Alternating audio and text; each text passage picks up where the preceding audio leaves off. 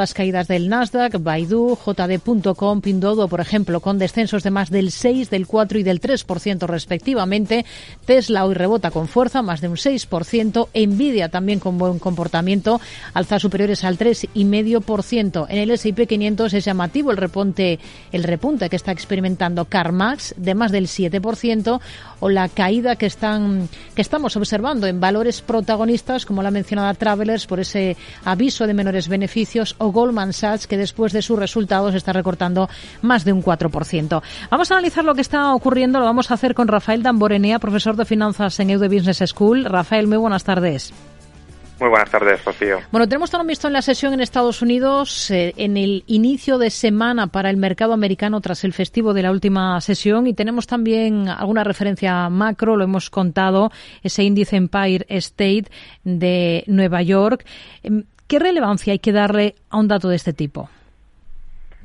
Sí, como habéis comentado, dato peor de lo esperado. El nivel de relevancia sería medio, simplemente mide la salud económica del sector manufacturero en un estudio de unos 200 fabricantes en el estado de Nueva York, así que no es tan importante eh, como el ISM y en un momento en el que más de dos tercios de la economía de los países desarrollados está ligada al sector servicios, todavía menos.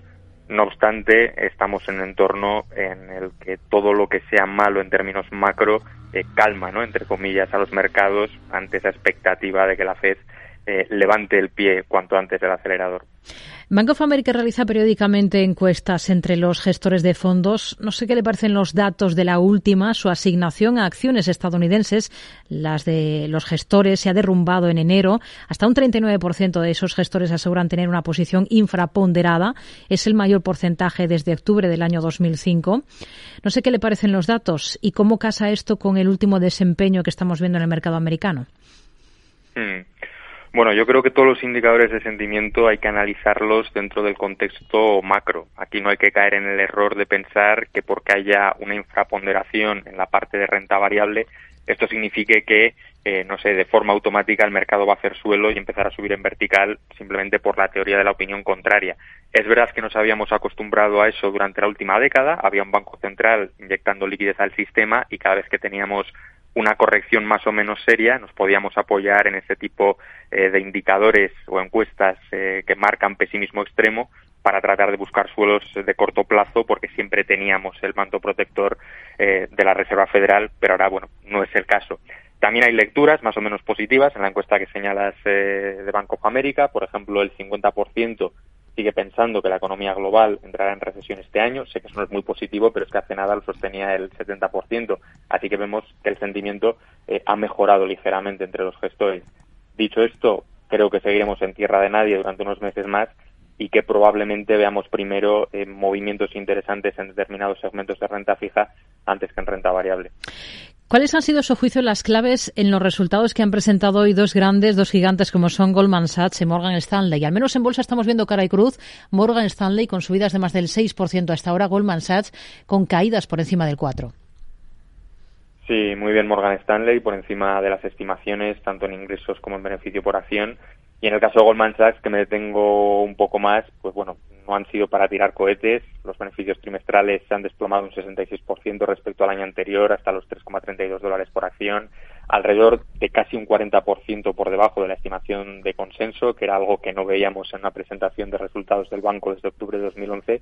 Y los ingresos más o menos, es verdad que han estado en línea con las previsiones, quizás ligeramente por debajo, pero el problema radica en el hecho de que los gastos operativos eh, se dispararon un 11%, mientras que hemos visto cómo los ingresos eh, han caído significativamente con relación al mismo periodo del año anterior. Lo comentábamos en mi última intervención de 2022, vienen tiempos eh, de más recortes de costes y despidos en Goldman, por ejemplo, teníamos esa noticia de 3.200 empleados la semana pasada, y yo creo que es esa expectativa de una mayor eficiencia en el futuro lo que está sosteniendo a la cotizada ahora mismo cerca de sus máximos y, por ejemplo, sus rivales históricos, eh, JP Morgan y Citigroup, también han registrado caídas en los ingresos de banca de inversión eh, de casi el 60%, que es la división que vemos que más está sufriendo en todos estos gigantes, aunque es verdad que, por ejemplo, eh, JP Morgan y algunos otros bancos pues han superado las expectativas de beneficios gracias a ese aumento de los ingresos netos por intereses. Así que, bueno, algún beneficiado no tenía que haber eh, de la política monetaria restrictiva de la Reserva Federal. ¿Qué espera de los resultados de United Airlines al cierre de la sesión en Estados Unidos? ¿Confía, por cierto, en el sector de las aerolíneas a medio plazo? Pues la estimación es de un beneficio por acción de 2,11 dólares, que de confirmarse implicaría una mejora de más del 200% con relación al mismo periodo del ejercicio anterior, aunque hay que recordar eh, que estaba en pérdidas pero la verdad es que es un sector que no miraría mucho. Mm, siempre digo que es de los que menos me gustan, junto con las petroleras, por muy bien que lo hayan hecho estas últimas en 2022, porque al final ambas dependen de variables que no pueden controlar, como es la cotización de una materia prima, así que su poder de fijación de precios es limitado. Desde el punto de vista inversor, si nos vamos a algún vehículo tipo ETF que nos haya dado acceso a una cesta de aerolíneas, pues tenemos pérdidas que han rondado casi el 30% en los últimos cinco años, durante los cuales el Standard Poor's 500 ha subido prácticamente un 80%, con un crash en 2018, un crash en 2020, un crash en 2022. Y bueno, es verdad que los viajes de ocio pueden mantener esa tendencia al alza, pero el segmento de viajes de negocios, que era el más rentable para las aerolíneas, ha perdido mucho fuelle con la pandemia y el auge del teletrabajo. En resumen, la estructura de costes del sector, falta de poder de fijación de precios para compensar el aumento de los costes del combustible y esa dificultad de crear ventajas competitivas hace que no me merezca la pena mirar esta industria aunque soy consciente de que el inversor español eh, se pasa el día ¿no? mirando la cotización eh, de IAG desde marzo de 2020 y otras aerolíneas. Hmm. Eh, estamos pendientes también de Alibaba, es noticia, sabemos, he publicado que Ryan Cohen, famoso por sus inversiones en títulos conocidos como memes, ha tomado una participación en la compañía y estaría presionando a la empresa para que recompre más títulos. ¿Cómo lo ve? Me parece bien el activismo accionarial. Es verdad que todavía no tiene un peso relevante en la compañía, pero desde esa primera propuesta que hizo en verano del año pasado, hemos visto cómo Alibaba anunciaba a finales de 2022 ese programa de recompras de acciones y que incluso lo iba a extender hasta 2025. Eso sí, mm, las recompras están bien eh, siempre y cuando haya un sentido económico. Recomprar por recomprar, con independencia del precio al que cotice la acción, no tiene por qué ser necesariamente bueno para el accionista, porque quizás eh, se podría haber hecho algo más útil con esa parte de los beneficios que recomprar acciones sobrevaloradas. En el caso de Alibaba hemos visto la cotización caer más de un 80% desde máximos, así que es normal que haya aumentado eh, su presión en cuanto a la recompra de acciones o esa petición de recompra de acciones y además eh, él es tremendamente optimista, vaticina crecimientos del flujo de caja libre de casi el 20% durante el próximo lustro, así que bueno, puede tener sentido esa petición.